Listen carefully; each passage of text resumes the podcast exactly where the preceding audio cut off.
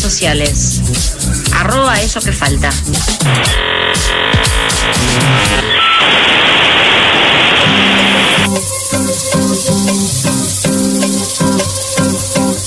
14.38 en la ciudad de Buenos Aires, estamos en vivo en FM La Tribu, esto es Eso que falta y estamos en comunicación con Alejandrina Barri, legisladora porteña por el PTS, Frente de Izquierda.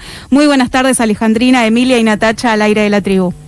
¿Qué tal? Buenas tardes, ¿cómo están? Bien, muy bien, gracias por esta comunicación. Y bueno, un poco vos sos parte también dentro de la legislatura de la Comisión de Educación. Y bueno, explotan eh, las escuelas básicamente, o este DNU, nuevo DNU, y este nuevo conflicto o conflicto arrastrado que viene sucediéndose en la ciudad de Buenos Aires. Y vos presentaste hace unos días un proyecto de ley en el que se garantice el, acceso libre y gratuito a la conectividad de estudiantes y docentes durante esta emergencia sanitaria. ¿Hay datos sobre la cantidad de población escolar que no tiene acceso a la conectividad ni equipos? Mira, los datos eh, es una siempre es una discusión, viste, en la Comisión de Educación el oficialismo presentan datos que no tienen absolutamente nada que ver con la realidad. Yo te puedo hablar de mi experiencia personal, yo como trabajadora, como operadora social en Villa 2124, también además de ser legisladora, eh, la situación de los pibes y de las pibas donde no tienen absolutamente ningún tipo de acceso a los dispositivos y que hablar de conexión a Wi-Fi. Una realidad que hemos visto durante todo el año pasado, eh, en la mayoría de las escuelas, pero sobre todo en las escuelas de la zona sur, bueno, en Villa Lugano, las cuales he recorrido. Entonces, eh, justamente digo, este proyecto tiene que ver con que realmente es muy chocante, ¿no? Digo, escuchar a Rodríguez Larreta decir que o a Cuña son los principales interesados en la educación pública, cuando se ha bajado el presupuesto educativo por más de, más de 10 puntos desde el 2007 a esta parte, y no se garantizan las condiciones básicas para el, para el derecho a la educación, eh, como es, por ejemplo, los dispositivos y el acceso a Internet. Esto es algo que nosotros estamos planteando aquí en la Ciudad de Buenos Aires y en todo el país. Hoy les recomiendo una nota que salió muy buena de mis compañeras docentes en la izquierda de también que plantean en, en el Gran Buenos Aires. En Gran Buenos Aires es un problema enorme también eh, la accesibilidad de los pibes y de las pibas a los dispositivos, digo, a poder eh, acceder eh, a Internet gratuito para que el derecho a la educación realmente no sean frases hechas, no sea un problema de disputa electoral, sino que tengan que ver con garantizar los derechos reales de los pibes y de las pibas y también de los docentes, ¿no? Digo, porque esto también hay que decirlo, digo, en el caso eh, de Rodríguez Larreta. Nosotros hemos aportado con Miriam Breckman al fondo eh, de huelga de, del sindicato ADEMIS que lo ha lanzado, digo, porque han amenazado con descontar los días de paro docente, digo, cuando eh, las medidas que se han tomado tenían que ver con la evaluación de la comunidad educativa, que no estaban dadas las condiciones para las clases presenciales por falta de infraestructura, digo, por por todo lo que hace a un reacondicionamiento de las escuelas que no se dio aquí en la ciudad de Buenos Aires ni en ningún lugar del país. Claro, Alejandrina, hola, ¿cómo estás? Natacha, te saluda. Bien, eh, vos hablabas sobre esto de los datos, ¿no? Y cómo a partir de los datos hay una especie de, lucha de si las escuelas contagian, no. Sabemos los y las docentes que sí contagian, digamos, todos los días aparecen burbujas y estamos aislados permanentemente, entonces esa presencialidad eh, tan preciada supuestamente por el gobierno de la ciudad de Buenos Aires eh, no, no se da. ¿No? Esto de por sí. Pero vos hablabas de los datos, ¿no? Y como parte de la Comisión de Educación dentro de la legislatura porteña, te pregunto, cuando se presentan este tipo de, propuestas, ¿no? Digamos, ¿hay una forma de, saber si esos de dónde sacan los datos, porque nos cansamos de escuchar a Cuña diciendo, bueno, no, el, nivel de contagiosidad es este, o, un docente de secundaria no viaja a escuela a escuela, digamos, esos datos... No se usa el transporte público. No se usa el transporte público, o sea, como que son muchas cosas que como docente sabemos que no es así, pero ellos en teoría sí, yo creo que en el mundo de fantasía, digo, uno puede, digo, con la realidad que vive cotidianamente, ¿no? Decir que no se usa mucho el transporte público, digo, en la ciudad de Buenos Aires, que las y los docentes no, no, sé, eh, se, transporten. Yo creo que es algo que ni siquiera tenés que corroborar mucho con datos, ¿no? Decir, bueno, nuestra vivencia cotidiana eh, tiene que ver con, con eso. Mirá, nosotros los datos que tenemos que eh, en el 42% de las escuelas relevadas este, del nivel primario eh, tuvieron que aislar eh, por lo menos a una burbuja. Eh, o sea, datos digo que, que, nosotros en los que nos basamos es, lo que nos informa la comunidad educativa, las y los docentes, los padres, las madres que están organizados también en familias vacantes para todos, en familias por un retorno seguro.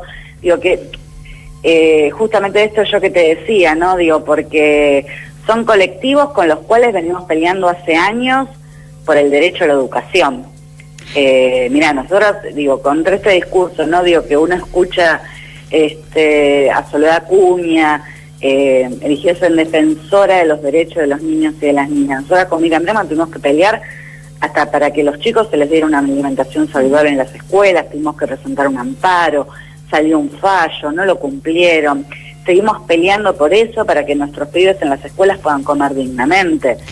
Eh, sí, y, perdón, eh, muchas veces el fondo, digamos, se elabora también con aportes de docentes, ¿no? De, las viandas. Eso también está bueno como tenerlo en cuenta. Eh, los dispositivos también, digo, los docentes, digo, tratan de hacer una vaquita, ver cómo se consiguen dispositivos para que los pibes eh, puedan tener, para poder seguir las clases. Digo, es un esfuerzo muy grande eh, que hacen las y los docentes con su compromiso con la educación de, los pibes. Entonces, bueno, también digo la, defensa ¿no? de, de, la comunidad educativa, de, los trabajadores de la educación, ¿no? que son quienes realmente pelean todos los días y tratan de garantizar la educación y garantizar también la, la salud de los pibes y de las pibas. Alejandrina, decíamos recién, bueno, sos parte claramente de la Comisión de Educación en la legislatura, y, la pregunta ahí tiene que ver con si en algún momento la legislatura, el oficialismo, ¿no? Dentro de la legislatura,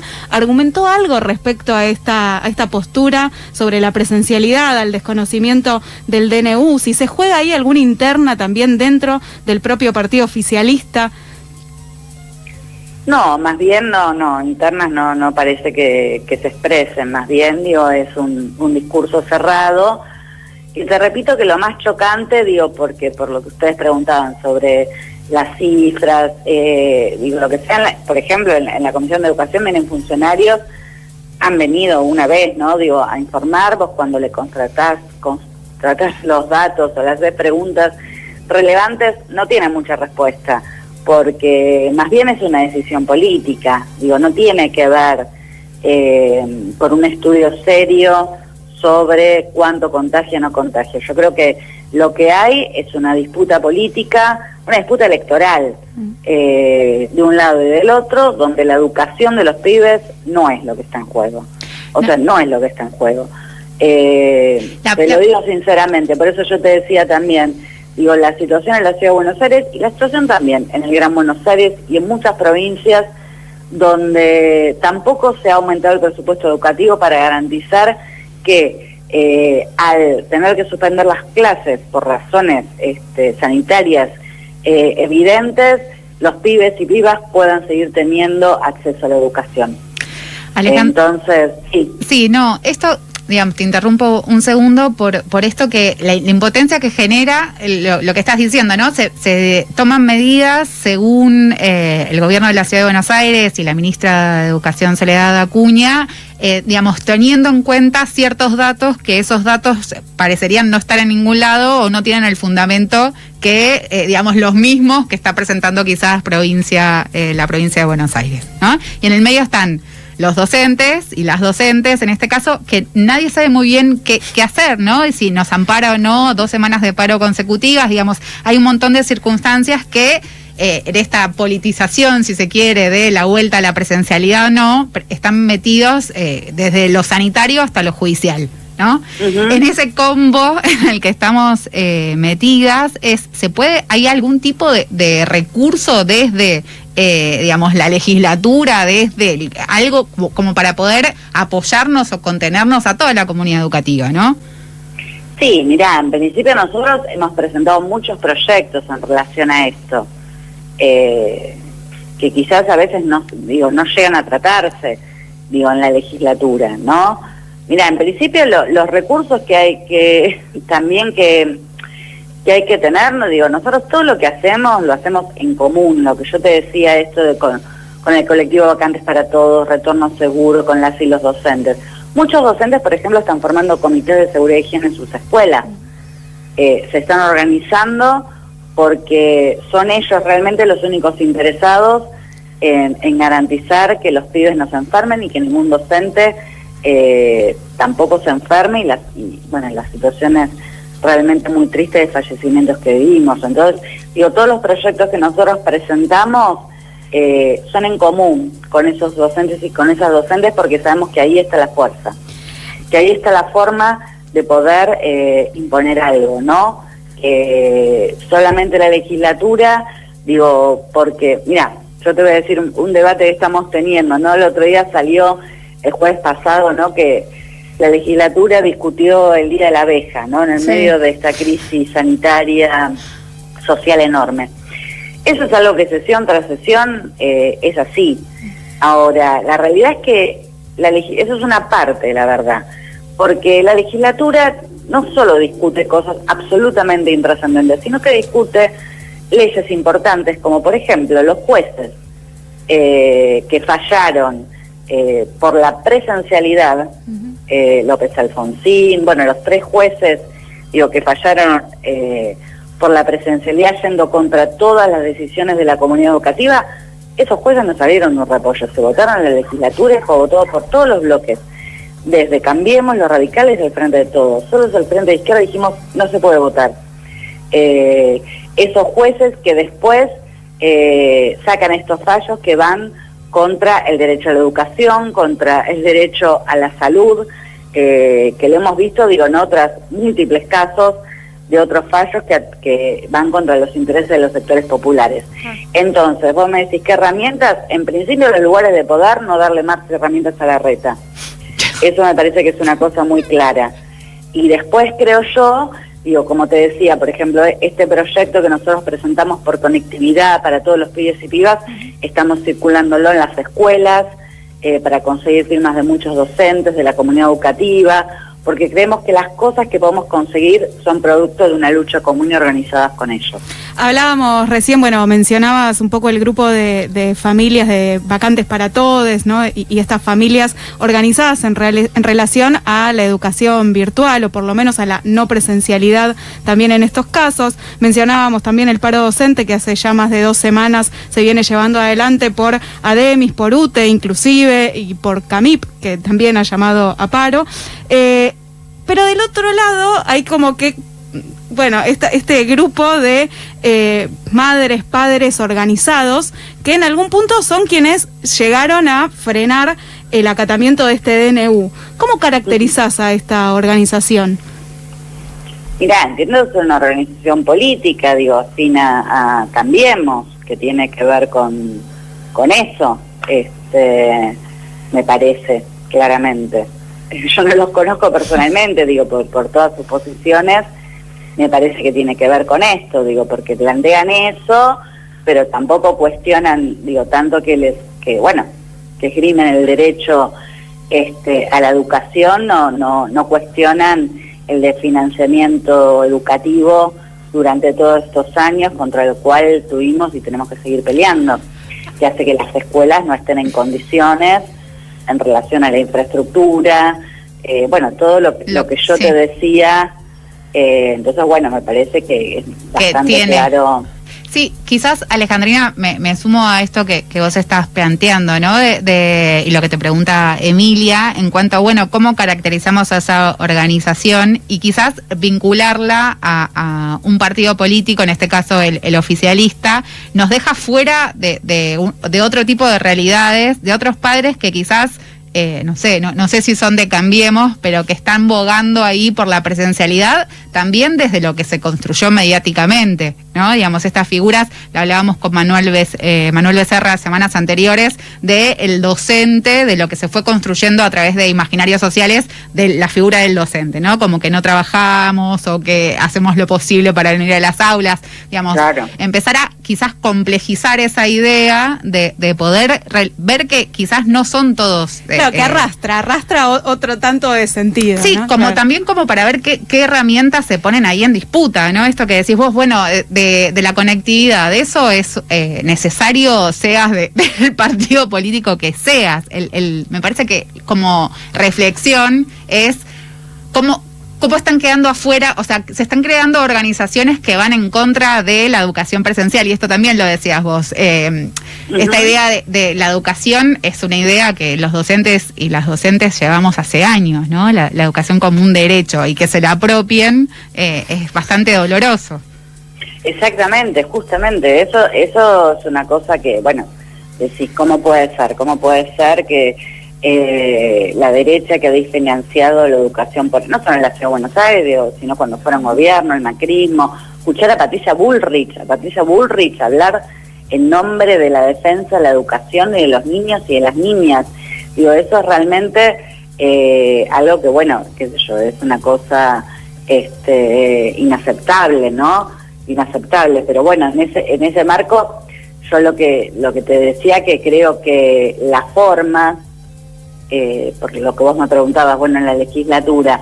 Bueno, nuestra forma tiene que ver con que nuestras bancas todo lo hacemos en común y organizados con esas docentes y con esos docentes, porque sabemos que son ellas y ellos los únicos interesados en la defensa de la educación pública. Digo, en todo lo que eso implica, ¿no? Desde el aprendizaje de los chicos, que los chicos puedan comer bien, que no les falten eh, las herramientas para poder estudiar, y también porque en muchas escuelas eh, mira, yo, no sé, con, con varias compañeras, compañeros, he recorrido escuelas de Lugano. También, digo, es la necesidad de las familias, ¿no? Digo, porque las familias eh, también hay una situación, digo, desde el punto de vista social, realmente, realmente muy crítica. Sí, de hecho pasa en las escuelas que dejaron de venir pibes y pibas, ¿no? Hay una cantidad, digo, más allá de los paros docentes, los pibes y las pibas que asisten son mucho menor en relación a, a quienes asistían hace tres semanas atrás. Exactamente. Y que, bueno, también desde las escuelas nos cuentan las maestras cómo, cómo ellas abordan, digo, con las familias, con las mamás, que nos plantean, bueno, cómo hacer una pelea en común también, ¿no? Una pelea en común eh, por el derecho a la educación, pero también por el derecho a tener trabajo, por un IFE. Un IFE, digo, la situación de las familias realmente eh, es muy difícil, muy difícil. Entonces, estamos discutiendo una crisis sanitaria eh, y todas las restricciones que se hagan, que son pueden ser necesarias en relación a, a poder cuidar ante esta situación, tienen que ir acompañadas de medidas sociales. Alejandrina, ¿hay alguna... Porque si no son insostenibles. ¿Hay algún proyecto de ley en base a esto que, vos estás mencionando, ¿no? de alguna ayuda económica para alguno de los sectores aquí en la ciudad de Buenos Aires? ¿Hay alguna propuesta dando vueltas o, silencio? Mira, nosotros presentamos eh, a nivel nacional porque consideramos que tiene que ser en todos lados, no solo en la ciudad de Buenos Aires.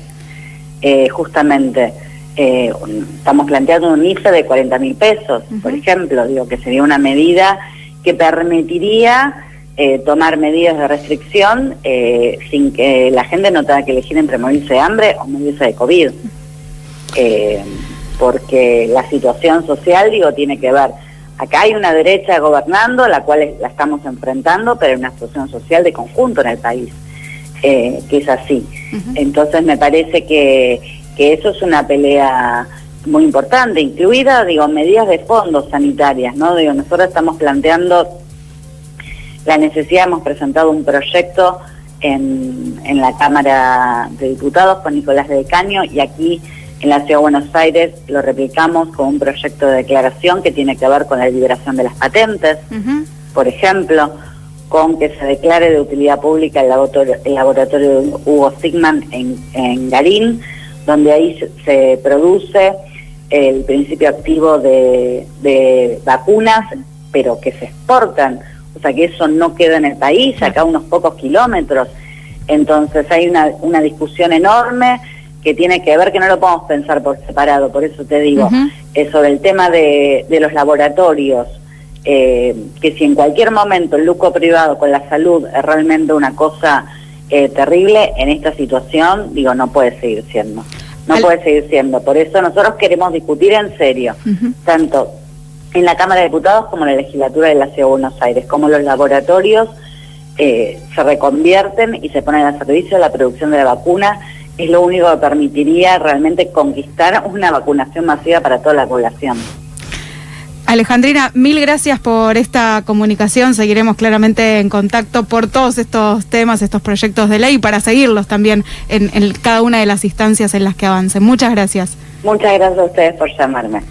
Hasta luego. Hasta luego. Pasó Alejandrina Barri, legisladora porteña por el PTS, por el Frente de Izquierda de los y las Trabajadoras.